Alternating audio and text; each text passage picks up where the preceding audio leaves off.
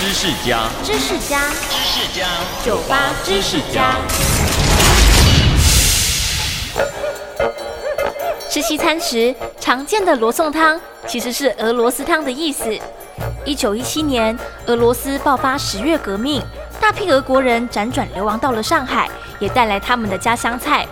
当中有一道用牛肉和甜菜根煮成的汤品，受到上海人的喜爱，还改良用洋葱、马铃薯、红萝卜和番茄等材料，制作出更符合上海当地的口味。因为这道汤品来自俄罗斯，大家就直接称呼它为俄罗斯汤 （Russian Soup）。半音半译翻译起来，就成为我们现在说的罗宋汤喽。